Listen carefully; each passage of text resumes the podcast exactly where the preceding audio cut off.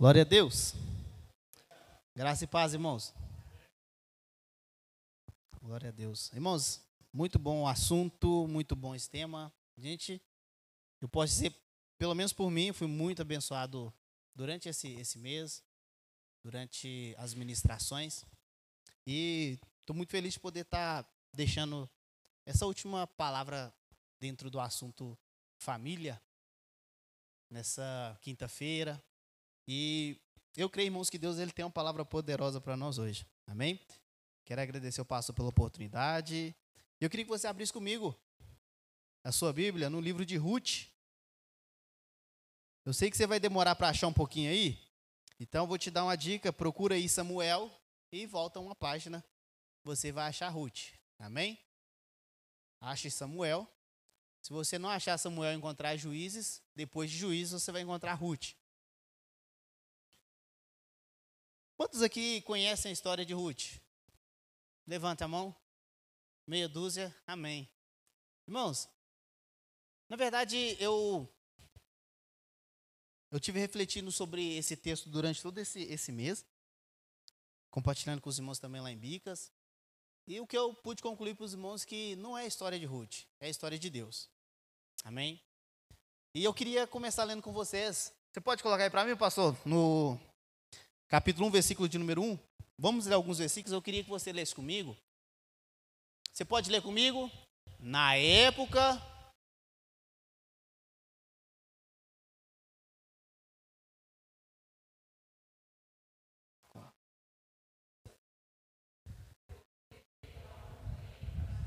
Pode ir, pode passar. O homem chamava-se sua mulher seus dois filhos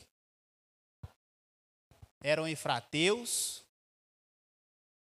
chegaram a Moabe e lá ficaram. Amém. Irmãos, no, no versículo de número 1, olha como começa essa história. Meu, vou tentar hoje a gente discorrer sobre todo o livro, mas é, trazer alguns pontos importantes sobre família. Mas no versículo número 1 vai dizer que no tempo em que os juízes julgavam, houve o quê? Fome sobre a terra. Repita comigo: fome. E teve um, um homem chamado Elimeleque que pegou sua família e foi habitar nas terras de Moabe e lá ficou por algum tempo. Foi ele, seus dois filhos, Malom e Quilion, e sua esposa Noemi. Eles ficaram ali durante um tempo.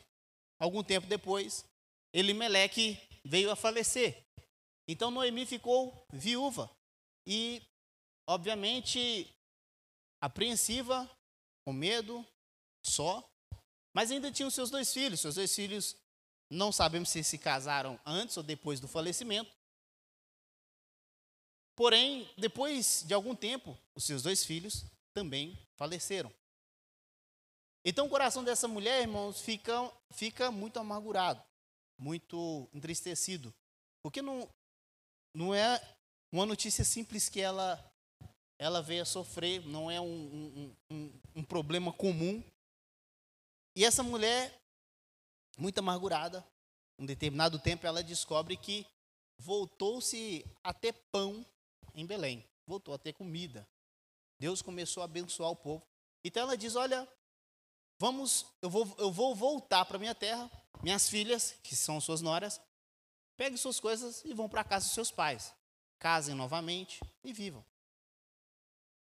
As duas filhas choraram muito e falaram: Não, nós não vamos, queremos ficar com você. E a condição de Noemi foi o seguinte: Olha, eu não tenho condição de dar mais filho, eu não tenho condição, mesmo se eu tivesse filho agora, você esperaria para que eles, eles crescessem casassem com ele? Vão embora, vão para a casa dos seus pais. Orfa disse: Tudo bem, eu vou, e foi para a casa dos seus pais.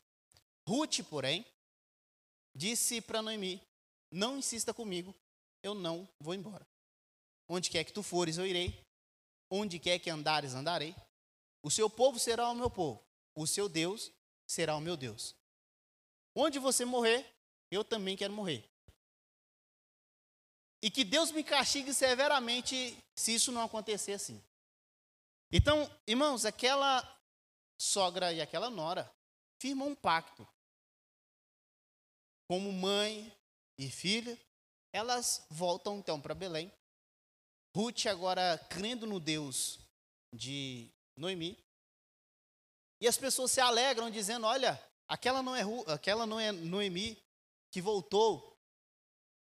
E ela disse: "Não me chame de Noemi, me chame de Mara, porque Deus tem me dado grande amargura.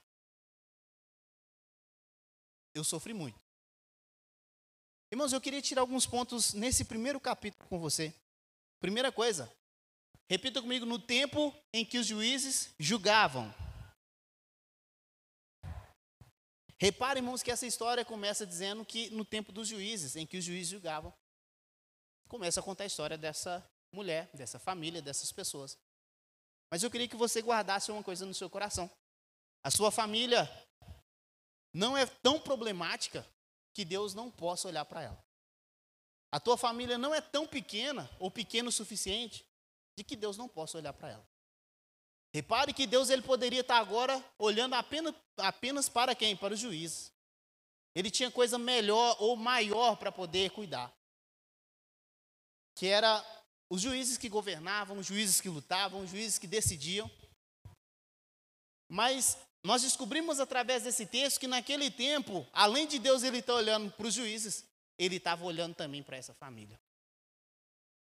Eu queria dizer para você, irmãos, não diminua o poder do seu Deus. Talvez você está pensando, Deus ele tem coisa mais importante para se preocupar do que a minha família. Deus ele tem coisa mais importante para olhar agora. Por exemplo, nós temos uma eleição, eleição iminente. Deus deve estar tá preocupado agora com o presidente. Deus tá, deve estar tá preocupado agora com os, com os governantes do Brasil. Mas eu quero dizer para você, meus irmãos, não diminua o poder do seu Deus. Deus ele é onisciente, onipotente, onipresente. A nossa família não é pequena o suficiente que Deus não possa olhar para ela. Não é problemática o suficiente de que Deus possa descartá-la. Porque era no tempo dos juízes. Deus tinha coisa muito mais importante para olhar. Mas a gente descobre que Deus, irmãos, ele não tem mais importante e menos importante. Ele governa. Deus, ele governa. E como eu disse, a história, a história não é de Ruth, a história não é de Noemi, a história é de quem? É de Deus. Talvez você está olhando para a sua família hoje dizendo: a minha história é um fracasso. A minha família é um fracasso.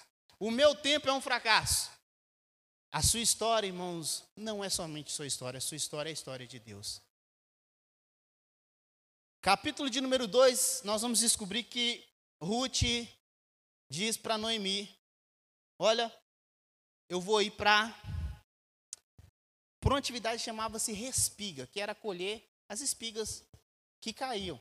Quando eles estavam colhendo, caía-se essas, essa, esses espigas e as pessoas poderiam pegar, os estrangeiros.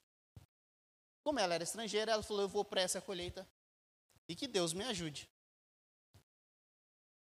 Então ela vai e começa a encontrar essas espigas e a colher. Um homem chamado Boaz, que era parente de Elimelec, do falecido Elimelec, ele chega, abençoa os seus funcionários, e ele pergunta: quem que é aquela moça que está ali trabalhando? E eles dizem: ela é a nora de Noemi. Ela veio para poder trabalhar na respiga, para poder ficar com aquilo que, que cai. Boaz, ele disse: Olha, primeiro ele, ele, ele chamou, deu, ajudou ela, deu ela o que comer. Pessoas necessitadas, irmãos, e ele estava ali ajudando. Só que ele disse: Olha, faça o seguinte, não deixe cair, jogue algumas espigas a mais para que ela pegue. Jogue. Irmãos, e aquela, aquela mulher, ela voltou para casa com muita, muita provisão. E Noemi disse: Menina, por que que. Onde que você conseguiu tanta coisa? Ela disse: Olha, eu fui colher nas terras de Boaz. Logo, Noemi, ela disse uma coisa muito interessante. Eu queria que você lesse comigo. capítulo 2, versículo de número 20. Diz assim: Olha, então Noemi disse à sua nora: O que, que ela disse?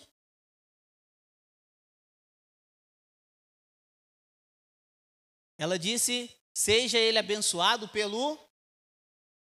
Vocês lembram que eu disse para você que Noemi chegou nas terras de Belém desanimada com a vida? Amargurada? Pela concepção de Noemi, irmãos, Deus ele tinha castigado. Deus tinha voltado a sua mão contra ela. Se você olhar no capítulo de número 1, você vai ver que ela diz: Olha, Deus ele tem me dado grande amargura. Mas agora você vê uma mulher que começa a brotar novamente no coração dela um lampejo de esperança. O Deus que era o seu inimigo, agora ela está pedindo para que ele abençoe outra pessoa. O Deus que era seu inimigo, agora ela o invoca como seu amigo, dizendo: Deus, abençoe esse homem. Eu quero dizer para você uma coisa. A nossa vida, irmãos, nós passamos durante a nossa caminhada, a nossa família, por grandes situações catastróficas. E há momentos que, dependendo da situação, nós olhamos para Deus com uma perspectiva totalmente errada, dizendo: Olha, Deus está me castigando, Deus está me punindo, Deus está punindo a minha família, Deus está punindo a minha casa. Mas nós vamos descobrir, irmãos, que Deus não faz isso. E nós descobrimos que nesse momento em que Noemi começa a ver que a provisão está chegando, Deus está cuidando, ela sabe e ela percebe que Deus não abandonou ela. Deus estava perto. Deus estava cuidando. Ela talvez não soubesse explicar o que aconteceu com a casa dela. Mas uma coisa agora ela está dizendo: que Deus abençoe esse homem que é leal e bondoso. Aquele que era meu inimigo, Deus, ele, ele é meu amigo. Eu vou pedir para ele abençoar. Então, na nossa caminhada, irmãos, com Deus, com Cristo, nossa família, nos dias difíceis, nós precisamos aprender apenas a observar, a nos silenciar. E a não amaldizer, amaldiçoar, a praguejar, e a não dizer que Deus ele é nosso inimigo, está contra nós. Porque Deus ele prepara grandes surpresas na nossa vida, irmão. Você pode dizer Deus prepara grandes surpresas na nossa vida? Talvez você está passando por momentos turbulentos na sua família. Mas diga no seu coração, Deus ele prepara grandes surpresas ainda. Porque essa mulher agora ela tem lampejos de esperança porque vocês já ouviram falar da viúva de Naim? Da viúva que Eliseu socorre ela? Da viúva que Elias socorre ela? Irmãos, vocês já viram falar que Deus sempre disse: olha, cuidem dos órfãos e das. As viúvas, as viúvas passavam necessidades. O destino dessa mulher agora era passar necessidade, passar dificuldade. O destino dessa mulher agora era depender de favores.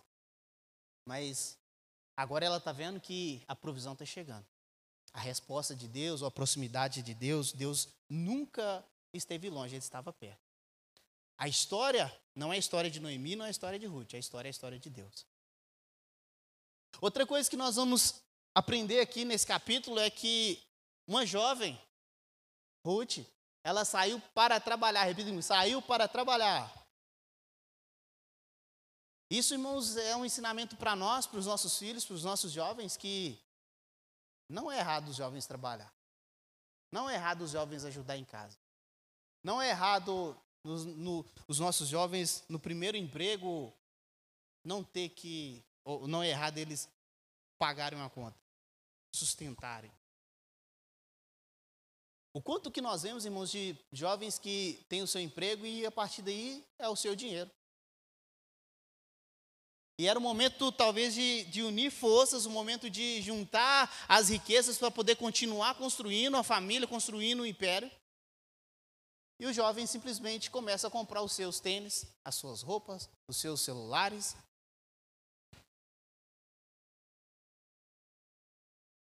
E ele pensa que o pai está querendo o seu dinheiro.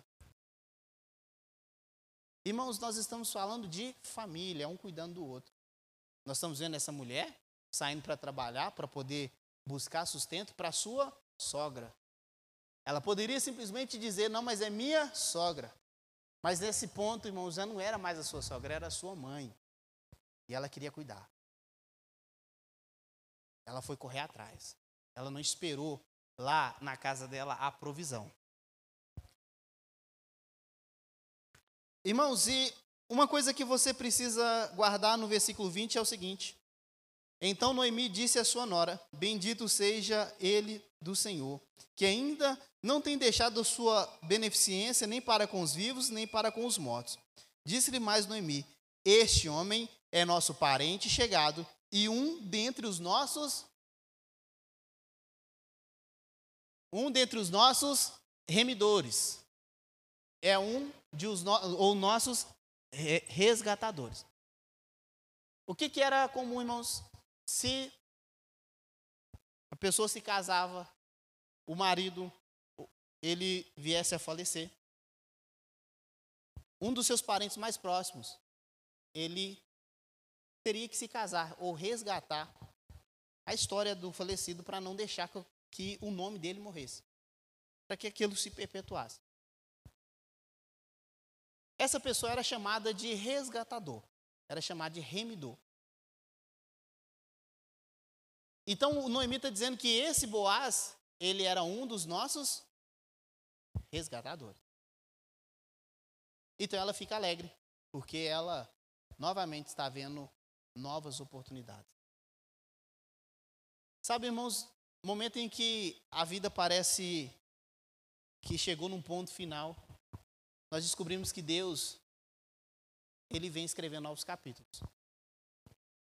Momento em que nós achamos que a vida acabou, Deus, nós descobrimos que Ele é poderoso para escrever novas histórias. E o que essa mulher percebe aqui é que a oportunidade estava próxima, estava perto.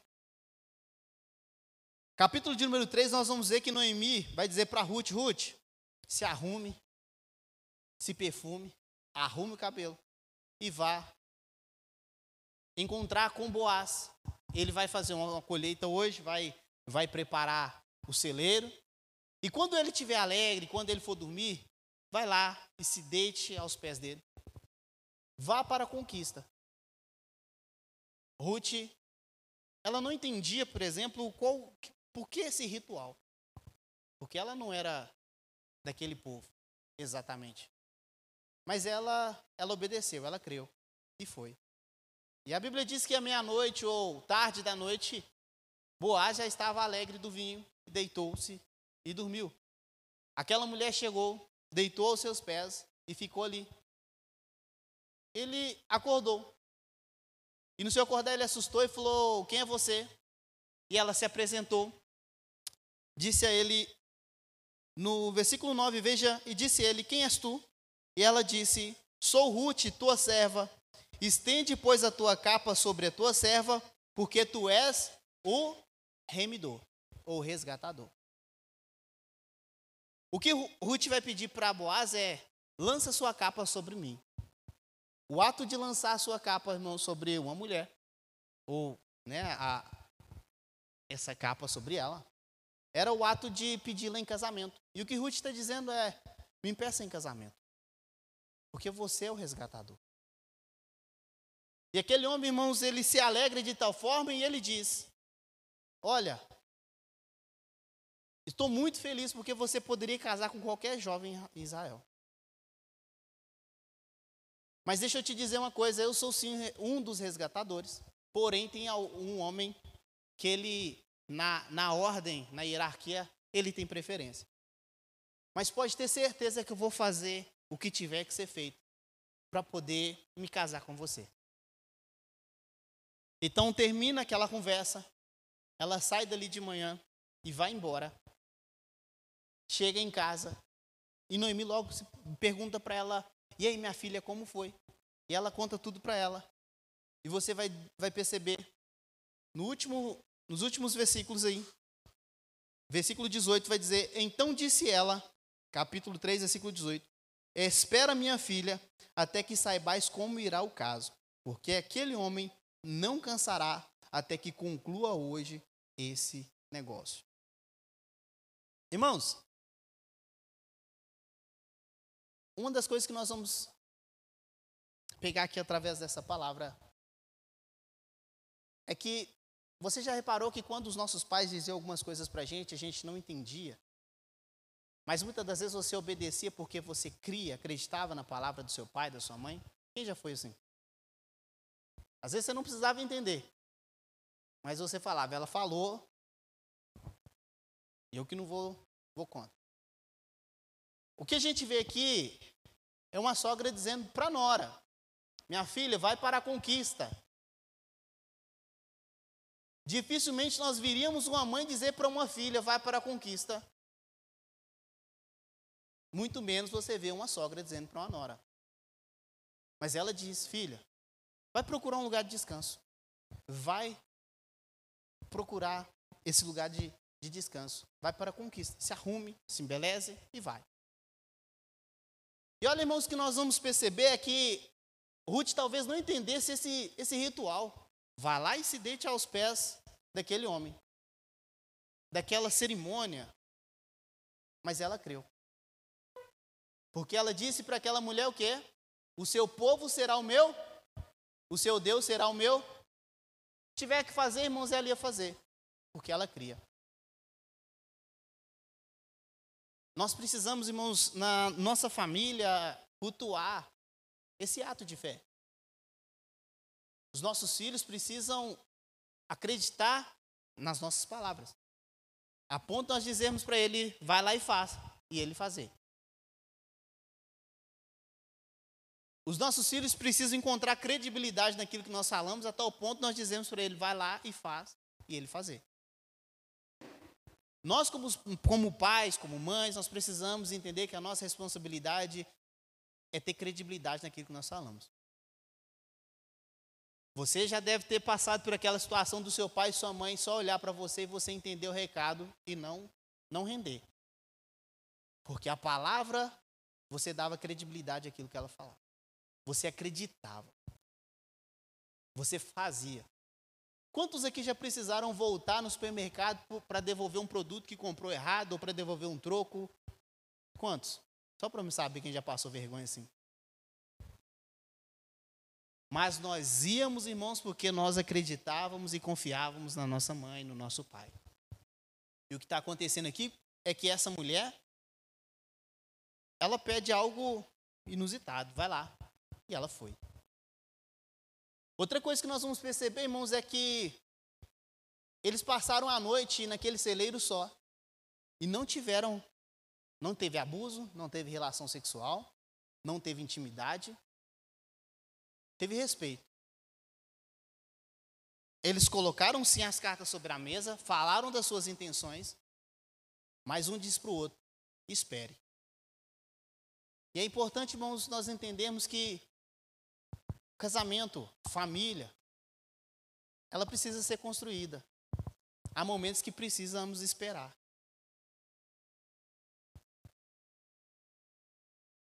É por isso que nós vemos muitas pessoas hoje calejadas, sofrendo, famílias bagunçadas, porque não esperaram o momento certo, talvez da relação sexual, talvez da intimidade, talvez de se conhecerem, simplesmente foram. E depois há com as consequências. O que esses dois fazem é se respeitarem. E ele diz para ela: Olha, eu vou fazer o que tiver que ser feito para poder conseguir casar com você. Agora no capítulo 4. Tá vendo que ia dar para a gente chegar até o capítulo 4? Viu? Então vamos lá, então, capítulo 4 diz assim: Boaz subiu à porta e assentou-se ali, e eis que o remidor de que Boaz tinha falado ia passando. E disse-lhe, o amigo, ou o fulano, vem cá, assenta-te aqui. E desviou-se para ali e assentou-se. Então aquele homem que tinha preferência na ordem de resgate, estava passando ali na porta da cidade. Mas você não, não, você não, talvez não percebeu, mas Boaz ele vai para a porta da cidade Porque era na porta da cidade que se tomava as decisões legais. Ele leva os anciãos para poder fazer esse negócio e ter testemunha de que realmente ou, ou, ou ele conseguiu o direito de resgatar ou não. Mas ele vai para a porta da cidade e ele ali ele também tem que esperar aquele homem passar. Ele tem que aguardar, talvez ansioso, mas ele teve que esperar. Ele disse para Ruth: Olha, eu vou fazer o que tiver que ser feito, mas eu vou, eu vou fazer de tudo o possível para poder resgatar, ser o resgatador. Ele sai, obviamente, de forma rápida e decide, irmãos, esperar. E ele encontra com aquele homem e fala para ele: Olha, deixa eu te dizer, a, as terras de Noemi estão disponíveis à venda. E o resgatador, ele tem direito de, de comprar essas terras. Eu queria saber de você se você tem interesse em resgatar essas terras dela.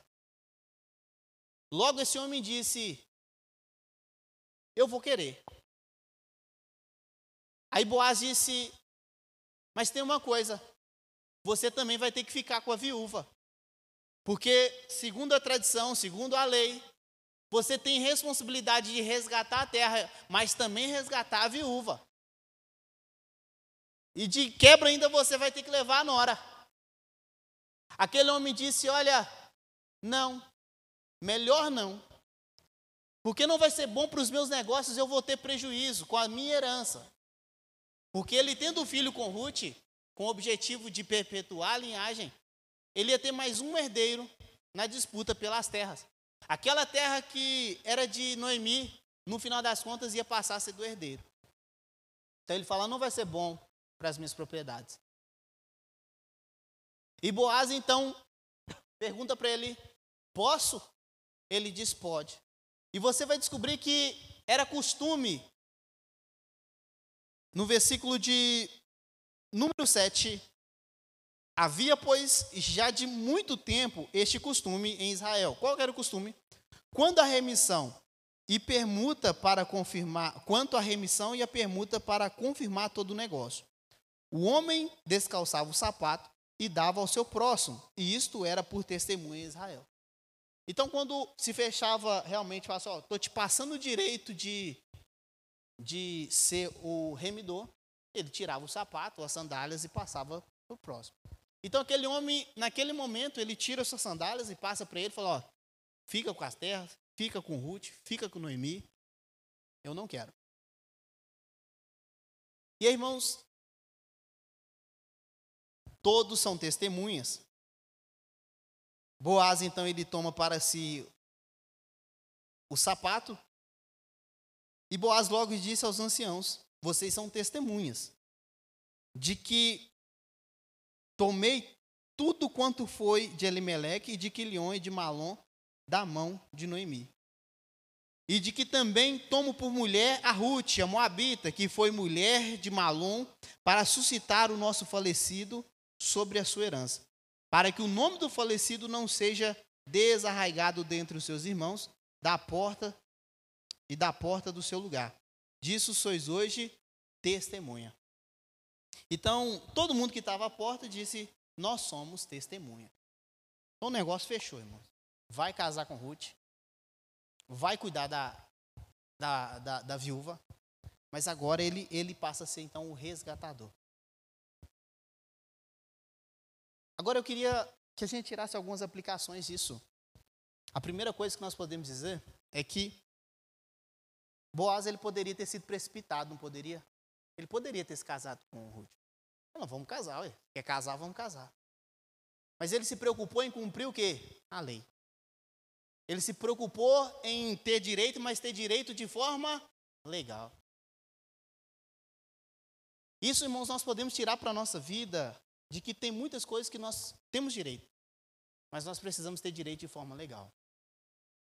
Isso serve para as nossas aquisições, para água, para luz, para telefone, para internet. Isso serve, irmãos, para as coisas do trabalho. Nós temos direito. mas nós precisamos entender que nós precisamos sim ter direitos de forma legal. E esse homem, então, ele poderia ter se precipitado, mas ele, ele se ousou a esperar. Ele foi para a porta e esperou. Outra coisa que nós vamos ver é que esse homem, Boaz, ele foi honesto. Ele queria uma família, queria tudo aquilo, mas ele foi honesto. Repita comigo, honesto. Ele disse: Olha, tem terra disponível. Ele não colocou problema na terra, não falou que estava infrutífero, ele não jogou problema, ele não tentou depreciar, mas ele disse: Olha, a terra está disponível, o direito é seu. Mas tem essa e essa condição depois. Ele foi honesto. E esse homem falou: Olha, eu não quero. Ele foi, então me deu direito. Então esse esse Boaz ele é essa pessoa que agora vai ser o resgatador. E no versículo número 11, nós vamos perceber que as pessoas agora, elas o povo, todo o povo na porta, a porta, como os negócios legais aconteciam à porta, eles disseram: somos testemunhos, o Senhor faça a esta mulher que entra na tua casa como Raquel e como Alia, que ambas casas ambas edificaram a casa de Israel, e porta-te valorosamente em Efratá, e faze-te nome afamado em Belém. E seja tua casa como a casa de Pérez, que Tamar deu à luz a Judá, pela descendência que o Senhor te dê, te dê dessa moça. Assim tomou Boaz a Ruth, e ela lhe foi por mulher, e ele a possuiu, e o Senhor lhe fez conceber e deu à luz a um filho. Irmãos, vocês repararam que Ruth ela ficou casada por um tempo. Amém? Ficou, ficou casada com, com os filhos, com um dos filhos de Noemi. Certo? Ela não teve filho. Então, há estudiosos que dizem que ela tinha a possibilidade de ser estéreo. E nesse momento as pessoas estão pedindo sobre ela toda a bênção para que ela pudesse gerar. E ela gerou. Nós vamos então, irmãos, entender que esse filho, no versículo 14, olha o que as pessoas vão dizer. Então as mulheres disseram a Noemi: Bendita seja o Senhor, bendito seja o Senhor, que não deixou hoje de te dar o remidor, o resgatador, e seja o seu nome afamado entre Israel. Ele te será por restaurador da alma, nutrirá a tua velhice, pois tua nora que te ama deu à luz, e ela te é melhor do que sete filhos. E Noemi tomou o filho e a pôs no seu colo, e foi a sua ama, ou a sua cuidadora. E as vizinhas lhe, lhe deram um nome, dizendo: A Noemi nasceu um filho, e deram-lhe o nome de Obed. Este é o pai de Jessé, pai de Davi. Essas são, pois, a geração de Pérez. Pérez gerou Esrom, Esrom gerou Arão, Arão gerou Aminadab, Aminadab gerou Nasson, Nasson gerou Salmão, Salmão gerou Boaz, Boaz gerou Obed, Obed gerou Jessé, Jessé gerou Davi. Então você descobre, irmãos, que esse menino que nasce, ele era o detentor de grande esperança e grande alegria para a casa de Noemi. Você pode dizer amém? Porque ele ele é um dos pais. Vamos dizer que ele é o ele é o avô de Davi. Ele gerou Jessé, Obed gerou Jessé, Jessé gerou Davi. Então esse homem ele é detentor de uma grande esperança, esse menino que nasce. Porque através dele, irmãos, nasceria o Salvador do mundo. Talvez você está pensando, mas a história não é de Ruth, não é de Noemi. Não, a história é de Deus. E eu queria tirar algumas aplicações com você muito importantes. Porque o que essa mulher passou, nós estamos sujeitos a passar ou nós já passamos. Chegou um momento na vida de Noemi em que ela pensou que tudo tinha acabado. Mas nós descobrimos, irmãos, que para o cristão é Deus quem escreve o último capítulo da vida. Então não podemos declarar ou dizer que tudo acabou, tudo está findado. Para nós que cremos em Deus, irmãos, Deus é quem escreve o último capítulo da nossa história. Para aquela mulher, no momento da vida dela, tudo já, já tinha ido, ela não tinha mais esperança, e a visão dela era que Deus estava contra ela. Hoje nós percebemos que não, irmãos, Deus estava escrevendo uma grande história através da vida dela. Às vezes você está olhando para a sua vida, para a sua família hoje e está dizendo tudo acabou. Não tem restauração, não tem milagre que consiga. E eu quero dizer para você, através da sua família, dos seus filhos, da sua descendência, Deus pode escrever grandes histórias. Outra coisa que nós vamos ver, irmãos, é que para a vida do cristão, não, nós não temos somente estrada reta. Teve uma vez que nós fomos viajar, nós víamos estrada reta que perdia de vista. Mas a vida do cristão nós descobrimos, irmãos, que ela é cheia de curvas e pedregulhos. É cheia de desafios. Quantos aqui já assistiram ou leram o Peregrino? Você vê que ele se converte, mas se você não viu, irmãos, veja. O filme deve ser de 1500 mais ou menos.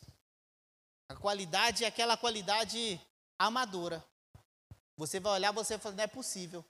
Mas é uma história espetacular. Você vai ver o cristão passando por vales e desertos, mas ali sempre com Deus. A vida do cristão não é somente, irmãos, uma vida de, de estrada reta. Ela tem suas curvas, ela tem seus desafios. Outra coisa que nós vamos ver, irmãos, é que o futuro ainda lhe reserva surpresas. Diga comigo mais uma vez: o futuro ainda lhe reserva surpresas. Então, irmãos, toda vez que seu coração se apertar, lembre dessa história e diga: o futuro ainda me reserva surpresa. Deus ainda me reserva surpresa.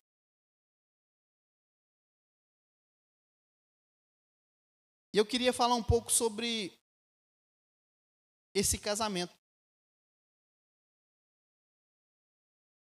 Olha comigo no versículo, no, você vai ver esse casamento de, de Ruth e Boaz. Você vai descobrir que ele não é um casamento arranjado por Ruth, não é um casamento arranjado por Noemi, não é um casamento arranjado por Boaz. Ele é um casamento arranjado ou organizado por Deus. Nós vamos ver, irmãos, que é importante que o casamento ele esteja debaixo da bênção de Deus. Não estou dizendo, irmãos, que se não tiver debaixo da bênção de Deus vai dar tudo errado, ou se tiver vai dar tudo certo. Mas é importante para nós que cremos é que o casamento esteja debaixo da bênção de Deus.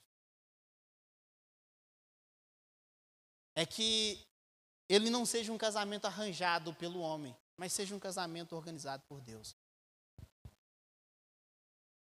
E óbvio, irmãos, que nós não sabemos, quando casamos, o que nos espera. Mas nós precisamos muito, todos os dias, clamar pela bênção e pela proteção de Deus sobre o nosso lar. Porque o nosso lar é o lugar, irmãos, que vai, vai fluir vida, vai fluir salvação, vai fluir bênção. Outra coisa que nós vamos ver é que esse casamento ele foi precedido por um belo relacionamento. Repito comigo, um belo relacionamento. Você vai ver que eles estão cultuando essa admiração pelo, pelo outro desde o começo. Quem que é aquela moça? E eles dizem, é Ruth, nora de Noemi. Você vai perceber que Boaz, ele tinha uma admiração muito grande por ela, por ela ser uma mulher virtuosa, por cuidar da sua, da sua sogra. Então você vai ver que esse casamento dos dois é um casamento precedido por, por um bom relacionamento. Isso vai nos ensinar que quando hoje nós cultuamos o namoro, né? Temos o namoro, o noivado. Mas quando o negócio já começa cheio de problema, irmãos, a chance de dar errado é muito grande. Quando já começa com briga, com discussões, com agressões, a chance de dar errado é muito grande. é muito grande. É por isso que nós cristãos, povo de Deus, nós falamos, olha, pelo amor de Deus, case com quem é crente, procure quem é de Deus. Irmãos, precisamos sim ver que é necessário ter um bom relacionamento antes e durante o casamento. O que você vê que esse homem e Ruth, eles eles tiveram um, um casamento precedido pelo bom relacionamento. Outra coisa que nós vamos ver é que os dois desejaram um casamento. Não foi só um. Não foi só de um lado. Não foi um que batalhou pelo casamento e o outro ficou fazendo pouco caso. Uma chega em casa falando: Olha, eu fui. Eu me deitei sobre, sobre os pés dele. O outro sai dali animado, falando: Eu vou para a porta da cidade. Eu vou fazer o que tiver que ser feito para poder me casar com essa mulher. Irmãos, casamento é isso, é os dois.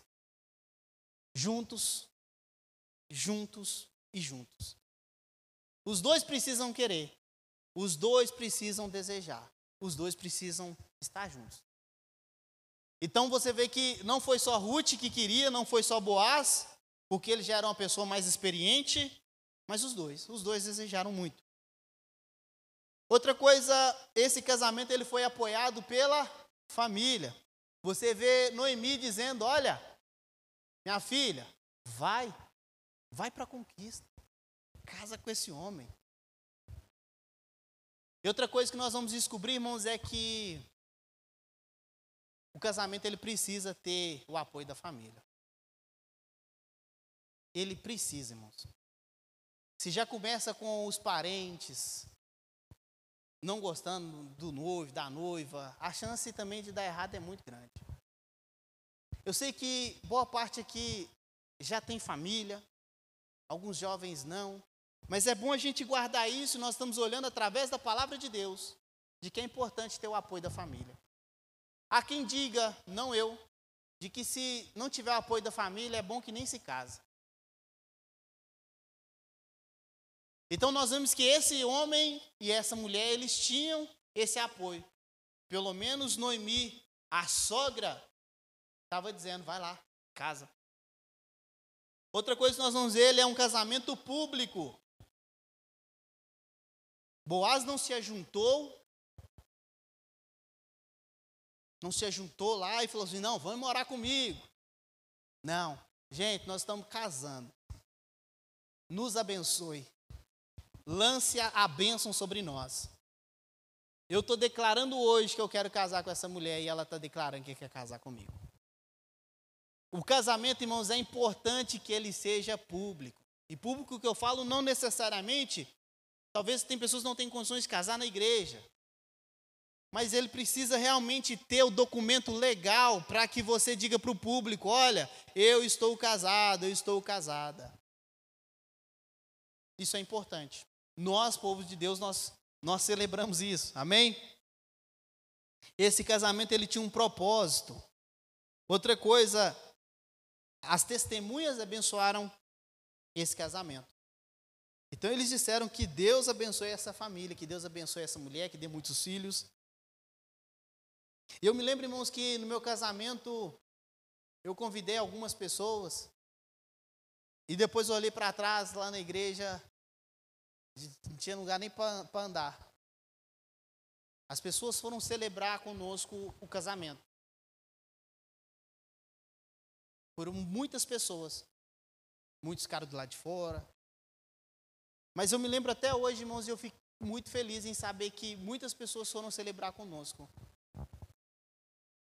O Buiu estava casando com a Amanda. Que casal bonito. E nós ali, irmãos, nós, eu já disse aqui no encontro de casais, franzininho, dois meninos se casando. Mas hoje nós, graças a Deus, nós podemos dizer assim, irmãos, Deus sempre esteve conosco. O casamento ele precisa ser público. Ele precisa receber essa bênção. E as bênçãos que é desejado ali é que aquela mulher fosse fértil. Que o Boaz ele continuasse sendo um homem próspero. que a casa de Boaz fosse como a casa de Pérez. E outra coisa que nós vamos agora, nós vamos pontuar aqui agora, irmãos, é quanto ao filho. Versículo de número 13 diz assim: Olha, assim tomou Boaz a Ruth e ela lhe foi por mulher, e ele a possuiu, e o Senhor lhe deu a conceber, o Senhor lhe fez conceber e deu à luz a um filho.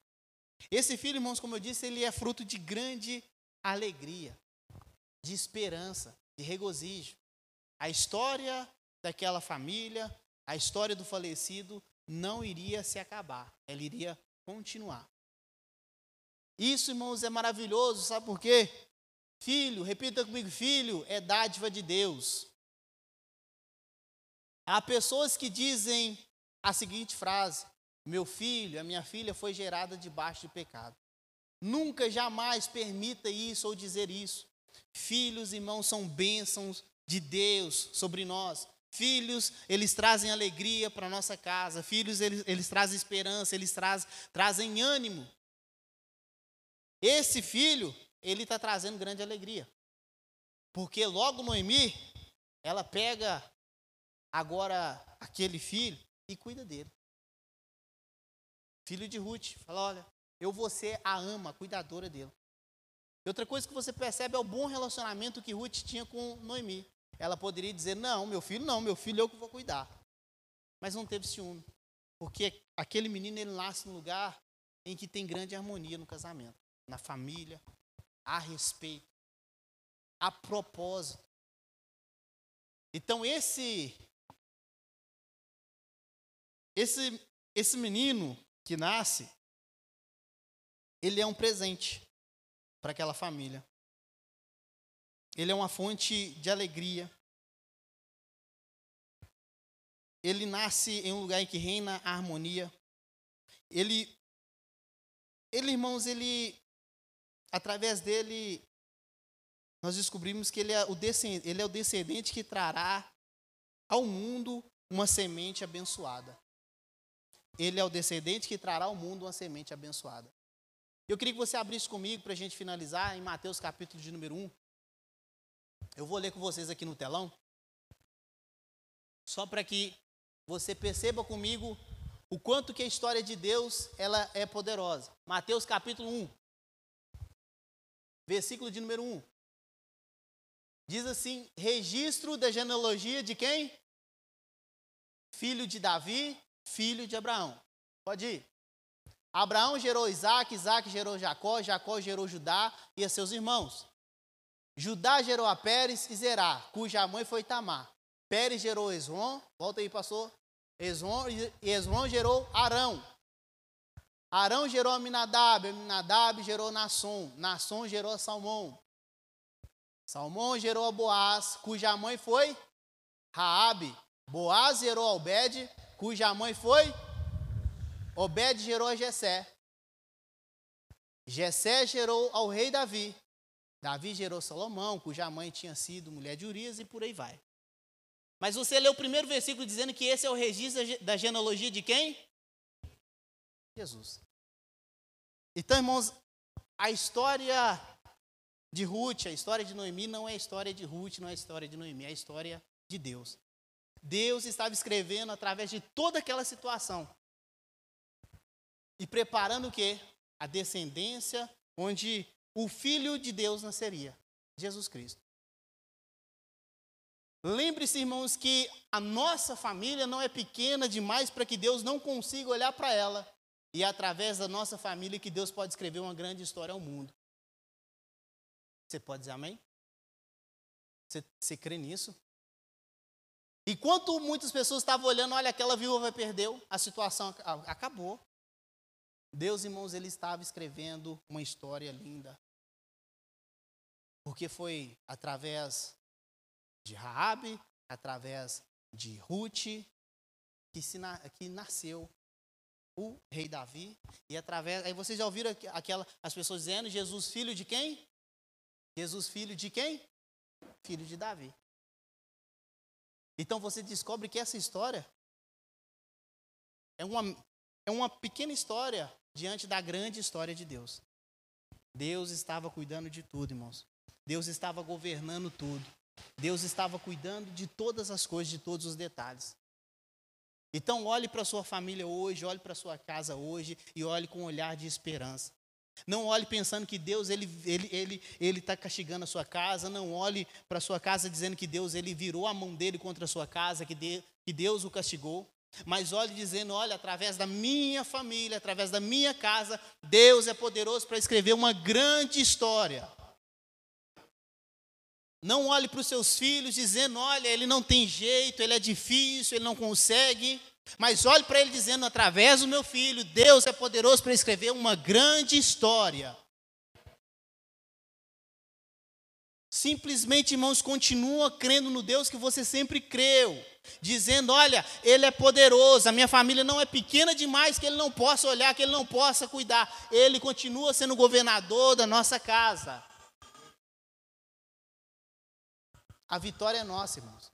A vitória é do povo de Deus. O diabo perdeu. A vitória é nossa. É por isso, irmãos, que. E, e, bom que nós vamos falar sobre isso nos próximos meses. Eu creio no poder do Evangelho. Porque uma história como essa, uma narrativa, talvez você leia e vê um, um romance. Talvez você olhe essa história, olhe a história de Esther também, e olhe que romance lindo. Mas Deus, irmãos, Ele continua governando todas as coisas. Coloque a sua confiança nas mãos de Deus.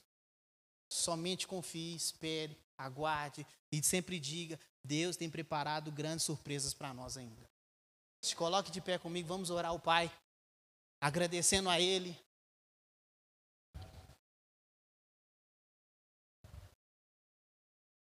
Deus, Ele é maravilhoso, poderoso. Irmãos, e diante dessa palavra eu queria muito que você olhasse para sua família agora. Talvez para sua mãe, para o seu pai, para os seus irmãos, seus filhos. E olhasse com um olhar de esperança.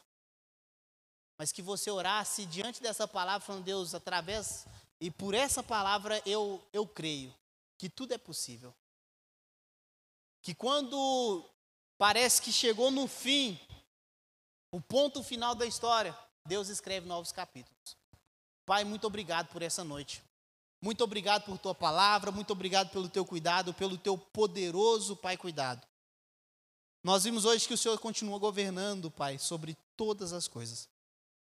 Pedimos ao Senhor, em nome de Jesus Cristo, que o nosso coração possa, sim, Deus, ser superabundado por essa palavra.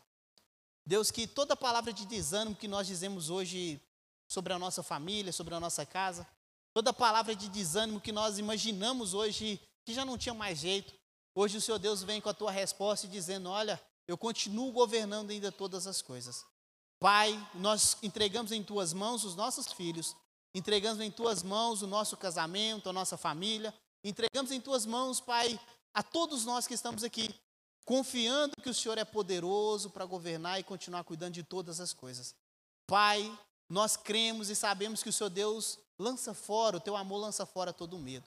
Então hoje nós abrimos mão, Pai, de todo medo, Pai, que, que veio nos cercar. E dizemos: olha, através dessa palavra, através do Deus que nós cremos, uma luz de esperança resplandeceu no nosso coração. E nós sabemos que a vitória é nossa. Nós temos essa palavra do Senhor e confiamos nela, Pai. Em nome de Jesus Cristo.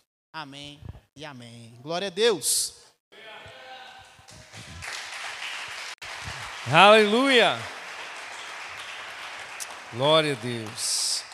Eu recebi dessa